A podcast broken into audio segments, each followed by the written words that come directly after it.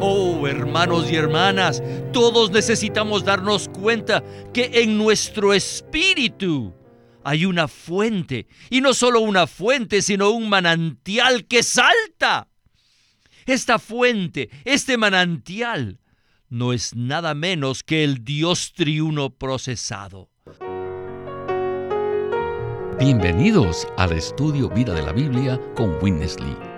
Esperamos que este estudio vida los introduzca en un disfrute más profundo de las escrituras y de nuestro querido y precioso Señor Jesús. Visítenos en nuestra página de internet radiolsm.com y allí podrán escuchar gratuitamente todos los programas radiales del Estudio Vida. En el Estudio Vida del libro de Colosenses, continuamos hoy con otro mensaje sorprendente. Lo primero que quisiéramos compartir es lo siguiente. La humanidad en general tiene una historia, pero tengo una pregunta para que reflexionemos. ¿Será que Dios también tiene una historia? ¿Qué dice la Biblia al respecto? Pues bien, aunque la Biblia no habla de manera explícita acerca de esto, podemos deducir que Dios sí tiene una historia. En el primer versículo del libro de Génesis dice, en el principio creó Dios los cielos y la tierra. Esto es suficientemente claro. Pero al leer el primer libro del Nuevo Testamento, Mateo, descubrimos que Dios ya no es simplemente Dios, sino que es el Padre, el Hijo y el Espíritu Santo. Esto lo encontramos en Mateo capítulo 28, versículo 19. Esto nos indica que nuestro Dios sí tiene una historia, la cual es muy misteriosa. Para poder abrir esta historia, el libro de Colosenses nos presenta una pequeña ventana en el capítulo 2, versículo 2, que dice, hasta alcanzar el pleno conocimiento del misterio de Dios, es decir, Cristo.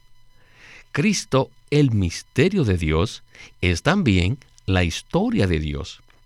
Pues bien, hoy hablaremos acerca de la historia de Dios, pero no de manera académica, sino de cómo esta historia se relaciona con nosotros de manera objetiva y subjetiva. Este mensaje se titula arraigados y sobreedificados en Cristo, con el Dios procesado. Y estamos muy contentos que Óscar Cordero nos visite una vez más en el programa. Saludos, Óscar. Agradezco su invitación, Víctor. Estoy deseoso de explorar este asunto en particular que se desprende de su pregunta acerca de si Dios tiene una historia. Estoy completamente de acuerdo que Dios tiene una historia, pero esa historia se lleva a cabo en Cristo. Como resultado de esto, nosotros podemos experimentarlo de una manera práctica. Esta es una línea de pensamiento completamente nueva para nosotros, aunque no lo es para la Biblia ni para Pablo. Esperamos que todos podamos tener una mente abierta, un corazón abierto y un espíritu abierto para que consideremos estos puntos tan maravillosos de Colosenses. Así es, Oscar. Este tema puede considerarse desde muchos puntos de vista y ángulos, pero no queremos confundir a nadie ni hacerlos perder el rumbo. No obstante, este tema es paradójico, porque Dios es eterno y existe en sí mismo sin tener en cuenta el factor tiempo. Por tal motivo, muchos se preguntarán entonces, si Dios es eterno, ¿cómo puede tener una historia? Ya que la historia siempre está definida por el factor tiempo, ¿verdad? En cuanto a la revelación divina, la verdad siempre tiene un significado doble. En la eternidad, Dios en sí mismo no tiene una historia, ya que la historia involucra una secuencia de eventos en el tiempo. Pero la Biblia no se preocupa por la eternidad que carece de tiempo, ni con las especulaciones concerniente a esto. La Biblia de principio a fin presenta la revelación respecto a la actividad de Dios con su pueblo Israel, después en Cristo con la iglesia, luego en el reino y finalmente en la Nueva Jerusalén. Esa actividad se desarrolla en el tiempo y en el espacio. En ese sentido Dios tiene una historia, porque ha pasado por diferentes eventos y ha logrado ciertas cosas para el cumplimiento de su propósito. Pero existe un sentido más profundo en el cual Dios tiene una historia. ¿Cuál es ese sentido? Dios tiene una historia en el sentido de que en Cristo Él ha pasado por un proceso para poder impartirse en nosotros. En la eternidad pasada Dios en sí mismo no estaba procesado y por tanto no podía impartirse en nosotros. No obstante, Dios en Cristo pasó por un proceso mediante el cual llegó a ser el Espíritu todo inclusivo y consumado, a fin de impartirse y forjarse en nosotros y así vivir a través de nosotros. Es en ese sentido particular que Dios sí tiene una historia. Gracias, Oscar, por esta palabra de introducción tan excelente. Bien, vayamos al primer segmento con Witness Lee para escuchar acerca del proceso por el cual pasó Dios, el cual llega a ser la historia de Dios. Adelante. Cristo es el misterio de Dios. En este universo, Dios es un misterio. Y es tan bueno que tengamos estas dos palabras, misterio e historia. El misterio implica la historia y la historia implica el misterio. Cristo es el misterio de Dios y Cristo es la historia de Dios y la historia de Dios es su misterio. Cristo no es solo Dios, Cristo es la historia de Dios. Dios tiene una historia y esta historia es Cristo. ¿Y cuál es la historia de Dios? Es el proceso por el cual tuvo que pasar para llegar a cierto punto. La historia de Dios es simplemente la historia por la que pasó Dios. El proceso por el que pasó para llegar a cierto punto. Y esto es para entrar en el hombre y para que el hombre pudiera entrar en él. En Génesis 1.1 se nos dice que en el principio creó Dios los cielos y la tierra. ¿Cuál es la diferencia entre el Dios de Génesis 1.1 y el Padre, el Hijo y el Espíritu Santo del cual nos habla Mateo 28.19? Miren, Dios está mencionado en el primer versículo de la Biblia, pero al final del primer libro del Nuevo Testamento se menciona el Padre, el Hijo y el Espíritu Santo. Sabemos que en ambos versículos se está hablando de Dios mismo. Sin embargo, ¿cuál es la diferencia? La diferencia es que el Dios mencionado en Génesis 1.1 aún no había pasado por el proceso de la creación la encarnación, el vivir humano, la crucifixión, la resurrección y la ascensión. Pero en Mateo 28, 19, el Dios que se menciona es el Dios triuno procesado después de la resurrección. Así que después de pasar por un proceso completo de crear, encarnarse, pasar por un vivir humano, ser crucificado, resucitado y ascendido, después de todo esto, en el monte de Galilea, Dios entró en resurrección y les dijo a sus discípulos y los envió a sus seguidores a que hicieran discípulos a todas las naciones y los bautizaran no en el nombre de Dios el Creador, sino en el nombre del Padre, del Hijo y del Espíritu Santo. Así que ahora, después de su resurrección, Dios ha sido completamente procesado.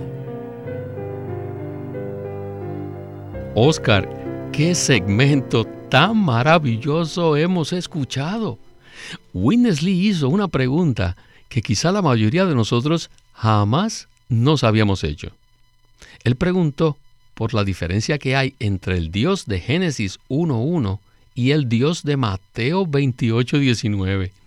¿Podría usted explicarnos esto un poco más? Esta pregunta es muy interesante y necesaria Si queremos comprender la economía de Dios y si queremos recibir la luz de la palabra acerca de cómo entrar en el Señor y morar en Él, al igual que Él en nosotros. Como respuesta a su pregunta, permítame decir lo siguiente. En la eternidad, Dios en sí mismo no puede cambiar. Respecto a la existencia eterna de Dios, no hay necesidad de que nos cuestionemos, ni tampoco tiene valor hacerlo. Pero al hablar de la secuencia de la revelación divina en la palabra, que se enfoca en la economía de Dios, sí tiene valor que lo hagamos. Cuando hablamos de la economía de Dios, nos estamos refiriendo a su plan y arreglo para impartirse en nosotros a fin de producir una expresión corporativa de sí mismo.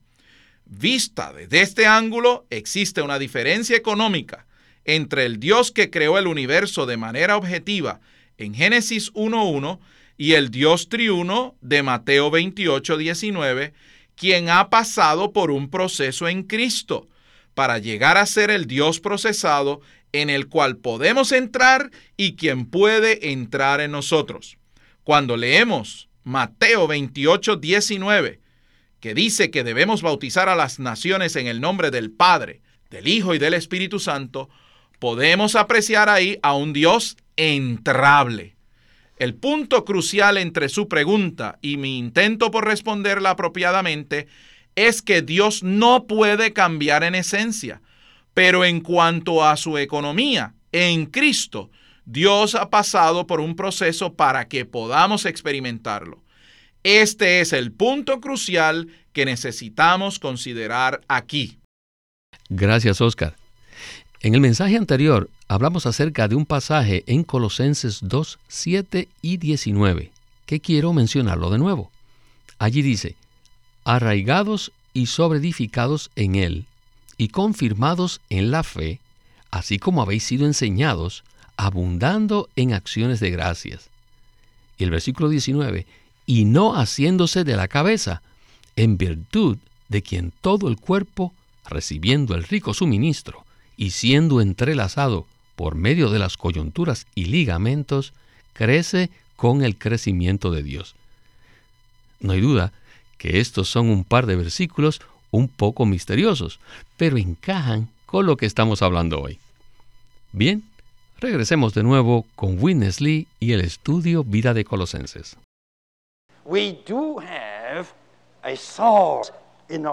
Nosotros tenemos una fuente en nuestro espíritu. Y esta fuente es el Dios procesado. Oh, brothers and sisters, we all have to realize Oh, hermanos y hermanas, todos necesitamos darnos cuenta que en nuestro espíritu hay una fuente, y no solo una fuente, sino un manantial que salta. Esta fuente, este manantial, no es nada menos que el Dios triuno procesado, que se compone de todos los elementos que son tanto divinos como humanos. Él está compuesto del elemento de la encarnación, del elemento del vivir humano, del elemento de la crucifixión, del elemento de la resurrección. Él es el Dios procesado que se compone de todos estos ingredientes y que ahora ha llegado a ser el Espíritu todo inclusivo que mora en nuestro espíritu para ser nuestra fuente y nosotros hemos sido arraigados en este espíritu todo inclusivo, lo cual significa que hemos sido arraigados en esta fuente. Todos los árboles están arraigados en la tierra porque pueden absorber todos los ricos elementos que se encuentran en el suelo. Y después que estos ricos elementos son absorbidos, todos se convierten en nutrientes para el árbol. Y de esa manera el árbol puede crecer y crece con los elementos del suelo. Pablo usó este mismo principio como una metáfora para mostrarnos la manera como podemos crecer espiritualmente al estar arraigados profundamente en Cristo como nuestro suelo. Nuestro Cristo hoy día es el Espíritu todo inclusivo, dador de vida, que mora en nuestro espíritu como el Dios triuno procesado. Y ahora hemos sido arraigados en este suelo y estamos absorbiendo las riquezas de este suelo, de este Cristo que está en nuestro ser. Oscar, tengo que decir, aleluya, que nosotros podemos absorber las riquezas de Cristo. Tomemos la analogía de Pablo, de estar arraigados al suelo, para entonces ilustrar nuestro crecimiento en vida. ¿Qué le parece? Esto es un cuadro maravilloso, ¿verdad? Sin duda lo es. Primero, preguntémonos qué es la tierra o quién es la tierra. La respuesta, según Colosenses, es que la tierra es Cristo y que nosotros hemos sido arraigados en él. El Dios triuno en el cual hemos sido arraigados no es el Dios de Génesis 1.1, sino que es el Dios procesado que ha sido hecho entrable mediante el proceso que llevó a cabo en Cristo. Luego necesitamos ver que la palabra arraigados implica que hemos entrado en Él y está relacionada con creer y ser bautizados en el nombre del Dios triuno, según Mateo 28. Ser arraigados es un asunto orgánico y no significa que hayamos sido puestos o colocados en Cristo. Significa que hemos sido plantados en Cristo y que estamos absorbiendo los nutrientes de la tierra para que podamos crecer con el crecimiento de Dios.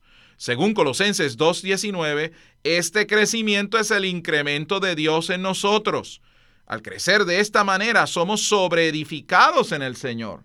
Esto denota que somos sobreedificados orgánicamente en Cristo para el gran edificio universal, el cual es el cuerpo de Cristo.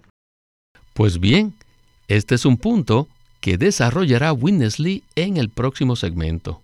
Él conectará el crecimiento orgánico con la sobreedificación, la cual es el centro del plan y propósito de Dios. Escuchemos por última vez a Winnesley.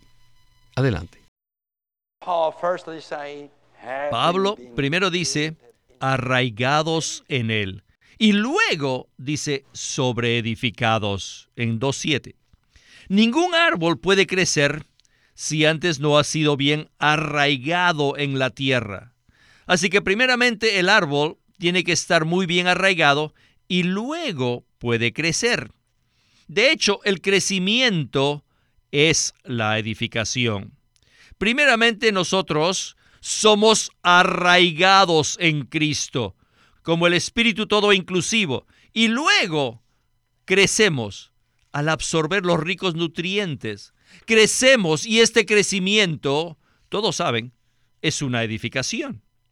Somos sobreedificados al comer, al recibir y al asimilar los ricos nutrientes de Cristo en nuestro ser entonces crecemos y el grado de nuestra edificación depende de la medida en que asimilemos las riquezas de Cristo, quien es nuestra tierra. Por tanto, ser arraigados significa recibir la sólida nutrición. Ser arraigados es simplemente el absorber todas las riquezas del Espíritu todo inclusivo en nuestro ser. Y después Después que hayamos asimilado dichas riquezas, creceremos. Y este crecimiento, al ser arraigados, es la edificación. Una vez que empecemos a crecer, seremos sobreedificados. Por consiguiente, ser edificados simplemente significa crecer. Por eso Colosenses 2.19 dice que todo el cuerpo crece con el crecimiento de Dios.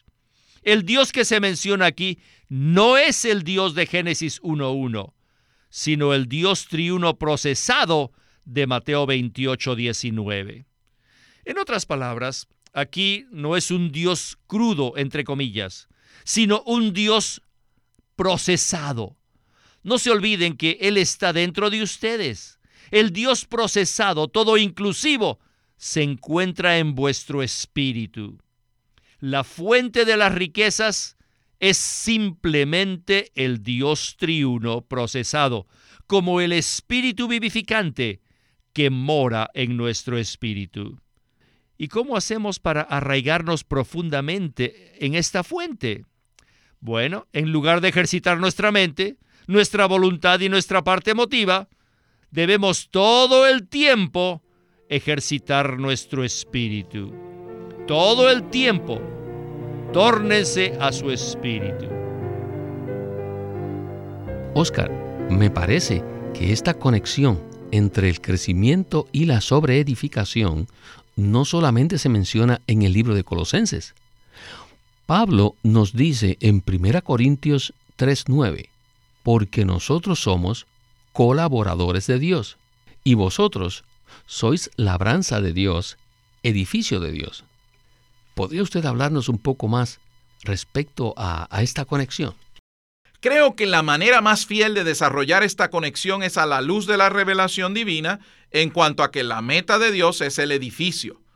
Cuando hablamos del edificio, queremos decir, según el Nuevo Testamento, la expresión corporativa del Dios triuno en y a través de su pueblo redimido. Por tanto, existe una relación intrínseca entre la vida y la edificación, y el crecimiento en vida y la edificación. La edificación que Dios desea obtener es la expresión corporativa de sí mismo, que proviene del crecimiento de Dios en su pueblo. Pablo sabía esto y por eso habló en 1 Corintios 3:9, refiriéndose a nosotros como labranza de Dios y edificio de Dios. Finalmente, Pablo termina este capítulo diciendo que somos el templo de Dios y habla acerca de materiales preciosos que se deben usar para su edificación. Según la mente humana, es imposible ser una planta y luego crecer hasta convertirse en materiales preciosos. Pero Dios piensa diferente y sus pensamientos son superiores a los nuestros. Por tanto, esta es la manera exacta como Dios ve las cosas. Necesitamos experimentar a Cristo para poder crecer. Y a medida que crecemos, somos sobreedificados mediante la constitución de Cristo en nosotros lo cual nos califica para ser sobreedificados corporativamente y ser la expresión del Dios triuno procesado. Este mismo pensamiento lo encontramos en Efesios capítulo 2 versos 21 y 22, que dice, en quien todo el edificio, bien acoplado, va creciendo para ser un templo santo en el Señor, en quien vosotros también sois juntamente edificados para morada de Dios en el Espíritu. En la era de la gracia, la era de la iglesia, Dios está creciendo en nosotros hasta que se pueda ver el crecimiento completo y perfecto de Dios en sus escogidos y redimidos al final de esta era. Esa será la consumación del edificio de Dios y por tanto existirá por toda la eternidad una entidad llamada la Nueva Jerusalén, en la tierra nueva y el cielo nuevo Dicha ciudad es la consumación del edificio de Dios y el resultado eterno del crecimiento de Dios en los creyentes. Nuestra carga no consiste simplemente en presentarles la revelación de la palabra, sino también presentarles la manera de experimentar a Cristo al ejercitar nuestro espíritu para vivir en la realidad de ser arraigados y así poder crecer de manera práctica para el edificio de Dios. Al iniciar este mensaje dijimos que Dios tiene una historia nuestra intención no es presentar una historia como la de la Revolución Americana, sino buscar la manera de aplicarla directa y subjetivamente a nosotros. Por ese motivo, dijimos que es necesario ejercitar nuestro espíritu continuamente. Pablo, al final del libro de Colosenses, nos anima a perseverar en la oración. Pero si en lugar de hacer esto ejercitamos nuestra mente, nuestra parte emotiva y nuestra voluntad, eso nos impedirá disfrutar al Espíritu todo inclusivo, quien mora en nuestro espíritu. Satanás es muy sutil y usa nuestro entorno para mantenernos alejados del Espíritu. Esa es la razón por la cual debemos ejercitar continuamente nuestro espíritu, invocando el nombre del Señor Jesús, a fin de arraigarnos más profundamente en el espíritu todo inclusivo. Esta debe ser la experiencia práctica de Cristo, la cual todos necesitamos. Y yo no puedo más que exclamar, aleluya y gloria al Señor por esta revelación tan completa y maravillosa. Oscar, muchísimas gracias por acompañarnos en el estudio Vida de la Biblia con Witness Lee y por desarrollar la historia de Dios. Ha sido un privilegio estar aquí en el programa. Gracias por invitarme, Víctor. Este es Víctor Molina haciendo la voz de Chris Wilde, Oscar Cordero, la de Ron Kangas y Walter Ortiz, la de Witness Lee.